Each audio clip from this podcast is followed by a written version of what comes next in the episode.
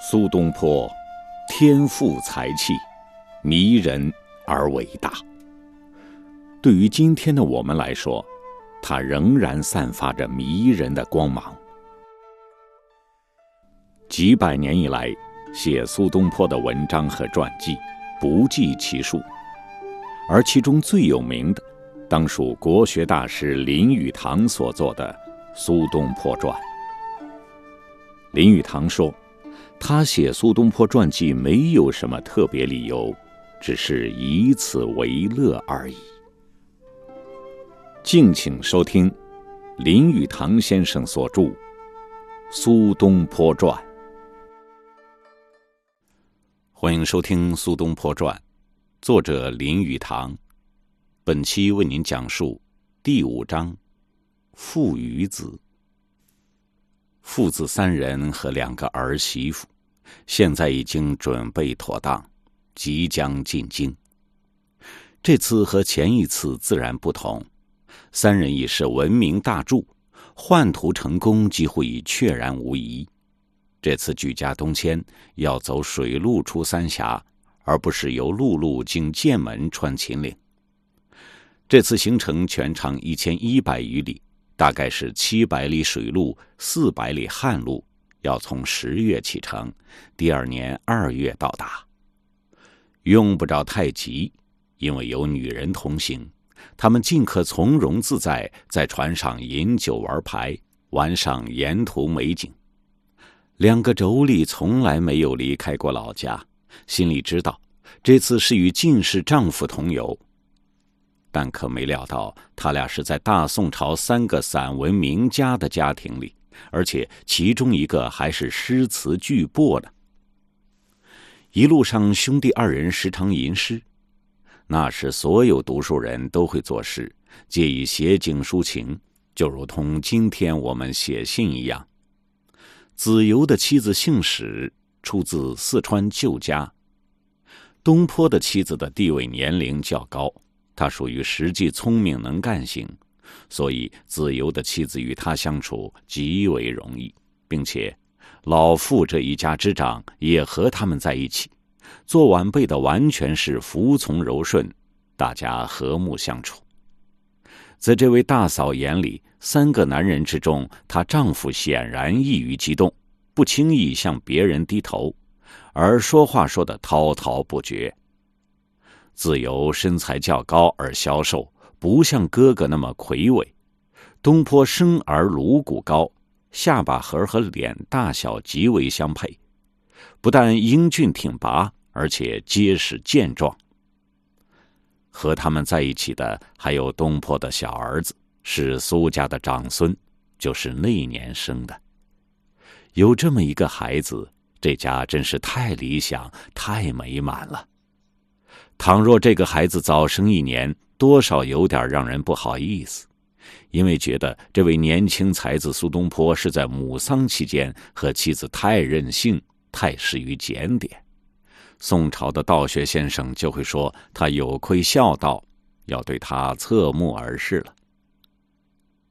苏家是在以大石佛出名的加州上船，对两对小夫妇而言。这是一次富有希望的水路旅行，有兴致，有热情，有前途，有信心，真是故乡飘已远，往亦好无边。四川为中国最大之省份，其大与德国相似，也是和三国的历史密切相关的。走了一个月，才到东边的省界。这时，三峡之胜才开始。山顶上的城镇庙宇会令他们想起古代的战将，过去的隐人道士。兄弟二人上岸游历仙都。据说当年有一个修行的道士，在白昼飞升之前就住在那个地方。东坡这个少年诗人早期写的诗，其中有一首是关于传说中的一头白鹿的。也就是那个道士身边相伴的那头鹿。这首诗足以证明东坡精神的超逸高士。那首诗是：“日月何簇簇，尘世苦菊树。仙子去无踪，故山移白鹿。仙人已去路无家，孤栖怅望层层霞。至今闻有游洞客，夜来将是教平沙。长松千树风萧瑟，仙宫去人无咫尺。夜明白露安在哉？满山秋草无行迹。长江三峡，无人不知其风光壮丽，但对旅客而言，则是险象环生。此段江流全长一百二十余里，急流漩涡在悬崖峭壁之间滚转出入，水下暗石隐伏，无由得见。船夫要极其敏捷熟练才可通行。三峡之中，每年都有行船沉没、旅客丧生之事。在如此大而深的江流之中，一旦沉下，绝无声望。然而，三峡确实富有雄壮惊人之美，在中国境内无一处可与之比拟，在世界之上也属罕见。四川何以向来能独自成一国家？原因就在自然地理方面，省东界有高山耸立，水路则有三峡之险，敌人无从侵入。经三峡时，如若逆流而上，船夫的操作真是艰苦万分。那时，一只小平底木船。要由六十至七十个纤夫用长绳子一头拴在船上，一头套在肩上，在势如奔马的狂波中逆流而上，在沿江的岸边一步步俯首躬身向上跋涉而行。顺流而下时，则危险更大。在水流漂浮而下之时，全船的安全全操在一个舵夫之手。他必须有极高的技巧、极丰富的经验，才能使船疏忽有惊而无险。三峡也者，即为四川境内的瞿塘峡、巫峡和湖北省宜昌以上的西陵峡。每一个峡都是一连串危险万分的洪流激团，其中漩涡激流交互出现，悬崖峭壁陡立水中达数百尺之高。惊险之处自瞿塘峡开始，因为水中有若干巨大的岩石，因季节之不同，水面之高低即因之而异。而岩石有时立出水面高达三十尺，有时有部分隐没于水中。当时正是冬季，正是江面航行困难之时，因为水面变窄，夏季洪水泛滥时与冬季水干时，江面水平高低之差。竟达一百尺之多，船夫总是不断注视江心岩石边水的高度。这些岩石叫艳玉堆，是因为惊涛骇浪向巨大岩石上冲击，水花飞散起来，犹如美女头上的云环雾鬓，因此而得名。艳玉堆的巨石在完全淹没之时，则形成一片广阔的漩涡。熟练的船夫以视之为畏途。当地有个谚语说：“艳遇大如马，瞿塘不可下；艳遇大如象，瞿塘不可上。”这两句俗语也不见得有多大用处，只因为河床的变化太大，有的地方水位低时宜于行船，有的地方水位高时便于行船。主要以隐藏于水下的岩石之高低为准。有的地方偶然降有大雨，船夫就要等候数天，直到水恢复到安全的水位再开船。纵然如此危险，人还是照旧走三峡，或为名，或为利，而不惜冒生命之险。就像现在苏家一样。出外旅行的人极其所能，也只有把自己的安危委住天命，因为除此之外别无办法。行经三峡的人，往往在进入三峡之前焚香祷告，出了三峡再焚香谢神。不管他们上行下行，在三峡危险的地方，神奇准保有美酒牛肉大快朵颐。自然界有不少奇妙之事，在这里，三峡正好是奇谈异闻滋生之处。这里流传着山顶上神仙出没的故事。在进入瞿塘峡处，有圣母泉，是在岸上岩石间有缝隙，能回答人声。每逢有旅客上去向缝隙大呼“我渴了”，泉即出水，正好一杯之量而止。要再喝第二杯，还需喊叫。苏贾向神奇求赐福之后，开始下驶。因为船只行驶时相距太近会发生危险，通常都是在一条船往下走了至少半里之后，另一条船才开出。若逢官家有船通过时，有兵丁手持红旗，按距离分立江边。前面的船已然平安渡过险地之后，便挥旗发出平安信号。偶尔，他们的船驶过一个孤立的茅屋，只见那茅屋高高在上，侧身而立，背负青天。有时看见樵夫砍柴，看那茅屋孤零零的立在那里，足可证明居住的人必然是赤贫无疑。小屋顶紧紧盖着木板，并无瓦片覆盖。苏东坡正在思索人生的劳苦，忽然瞥见一只苍鹰在天空盘旋的那么悠然自在，似乎丝毫不为明天费一些心思。于是自己盘算，为了功名利禄而使文明的生活受到智库镣铐的枷锁，是否值得？在高空飘逸飞翔的苍鹰，正好是人类精神解脱后的象征。现在他们的船进入巫峡了，巫峡全长五十里，高山耸立，悬崖迫人，江面渐窄，光线渐暗，呈现出黎明时的昏黄颜色，仿佛一片苍茫，万古如斯。自船面仰望，只见一条细栏。望之如带，那正是天空。只有正值中午才能看见太阳，但也是转瞬即逝。在夜间，也只有月在中天之际才能看见一线月光。岸上巨石耸立，巨石顶端则时常隐没于云雾中，因为风高力强，云彩亦时时改变形状，山峰奇高可畏。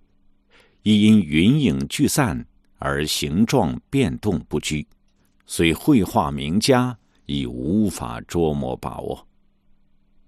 巫山十二峰中，神女峰状如裸女，自从宋玉作《神女赋》以来，独得盛名。此处高在山巅，天与地互相接触，风与云交互鼓荡。阴阳雌雄之气获得汇合凝聚，是以“巫山云雨”一词至今还留为男女交欢之称。峡内空气之中似乎有神仙充盈，而云雾之内亦有精灵飞舞。苏东坡青年的理性忽然清醒，他觉得此等神话背乎伦理。他说：“成年之人也仍不失其童稚之心。”喜爱说神道鬼，《楚辞》中的故事神话全是无稽之谈，唯神仙而单溺于男女之欲者，谓之有也。这时，有一个年老的船夫开始给他们说故事。他自称年轻时常攀登那些最高的山峰，在山顶池塘中洗浴，衣裳挂在树枝上晾干。山中有猿猴。但是他爬到那样高处，鸟鸣猿啼之声已渺不可闻，只有一片沉寂与山峰之声而已。虎狼也不到那样高处，所以只有他一人。但他并不害怕。神女祠附近有一种特别的竹子，竹枝柔软低垂，竟直触地面，仿佛向神俯首膜拜一样。有风吹拂，竹枝摆动，使神坛随时保持清洁，犹如神女的仆人一般。苏东坡听了，颇为所动，心想：人也许可以成仙，困难就在于难忘人欲耳。在苏东坡一生中，他也和当代其他人一样，很相信会遇到神仙，相信自己也许会成仙。他们的船进巫峡之时，神鸟开始随船而飞。其实，这种乌鸦也和其他聪明的鸟一样，因为在神女祠上下数里之内，这些乌鸦发现有船来，就一路追随，从船上乘客那儿啄取食物。乘客往往与乌鸦为戏，把他们的饼饵扔到半空中，兴高采烈地看着神鸦自天空俯冲下来，将食物由空中衔起。百无一失。这一带地方自然无人居住，也不适于人居住。三苏行经东如滩时，波涛汹涌，船身被打击抛掷，就像一片枯干的树叶在漩涡之中一般。在他们以为已经过了最危险的地方时，谁知又来到怒吼滩，这里更为惊险，怪石如妖魔，沿岸罗列。有的直入江心，然后又来到一个地方，叫做人闸瓮，意思是好多旅客在此丧命，就如同一罐子死鱼。这里是一块特别巨大的圆石头，深入江中，占了水道的五分之四宽度。水道因之变窄，逼得船只经过此处时必须急转直下。凡是旅客过了人闸瓮，都觉得那个老船夫真不吝自己生身的父母再造的爹娘一样。出了巫峡，他们不久就到了秭归，开始看见沿岸高高低低散布着些茅屋陋舍。此处是一极小的乡镇，居民不过三四百家，坐落在陡峭的山坡上，居民极为贫苦。可是想到这一带令人心神振奋的风光之美，觉得这个半文明的穷乡僻壤居然出了两个大诗人，一个著名的皇后，还有另一个历史上著名的女人，也并非无故了。这大概就是奇山异水、钟灵毓秀的缘故吧。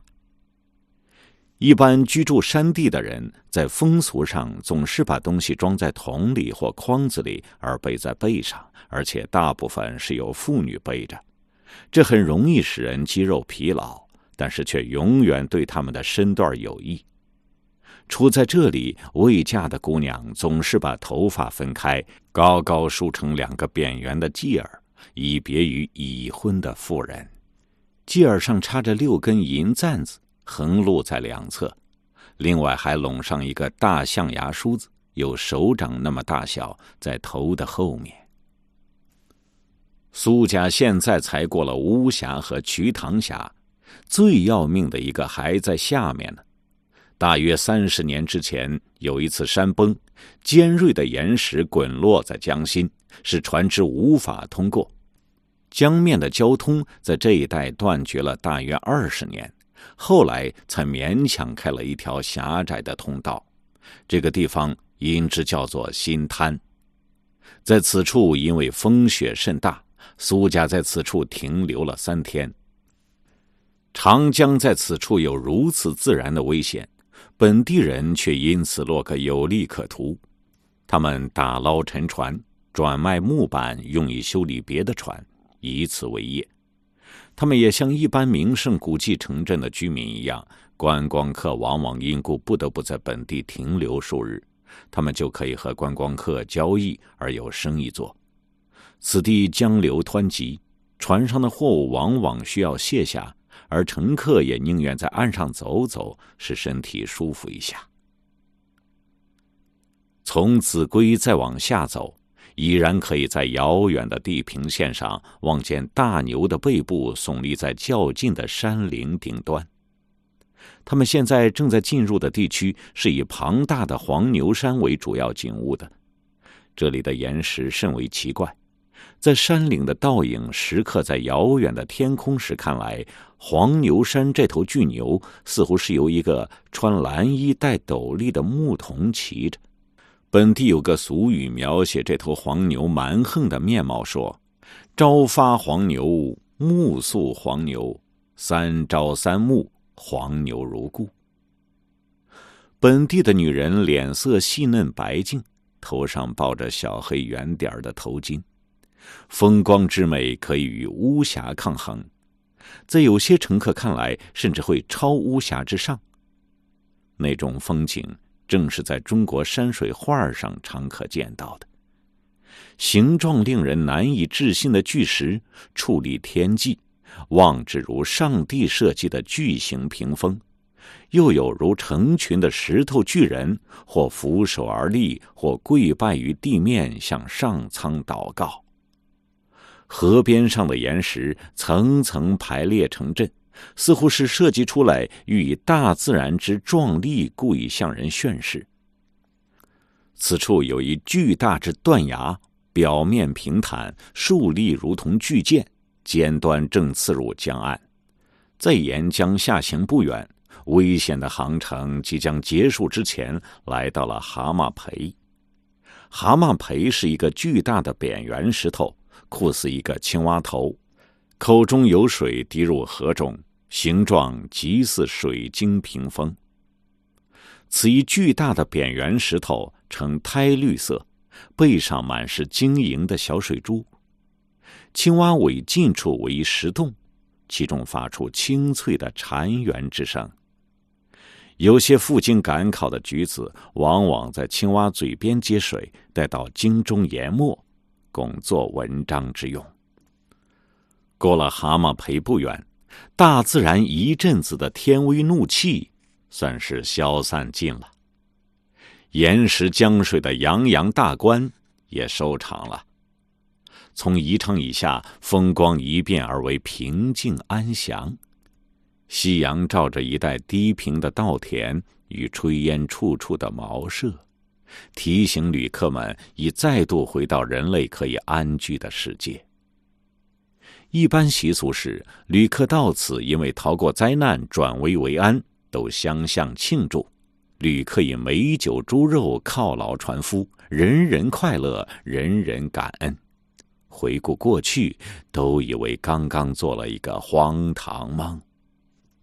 到了江陵，苏家弃船登陆，乘车起汉，奔向京都。江上航行完毕之日，兄弟二人已然做了诗歌百首。这些诗另集印行，名之为《南行集》。但是，苏东坡最好的几首诗是在陆地上的行程中写的。那几首诗特别注重音韵、情调、气氛之美，节奏极好，形式多变化。在襄阳，他写了几首歌，如《船夫吟》《野莺来》。系为追忆刘表而作，《上赌吟》则为追忆孟涛因手下二将不才失去沃土的经过。其诗为：“台上有客吟秋风，悲声消散飘入宫。台边有女来窃听，欲学声同意不同。君北境何事？千里京城两稚子。”白马为塞，凤为冠，山川无人空且闲。我悲亦何苦？江水东更深，便于冷难补。悠悠江上听歌人，不知我意图悲心。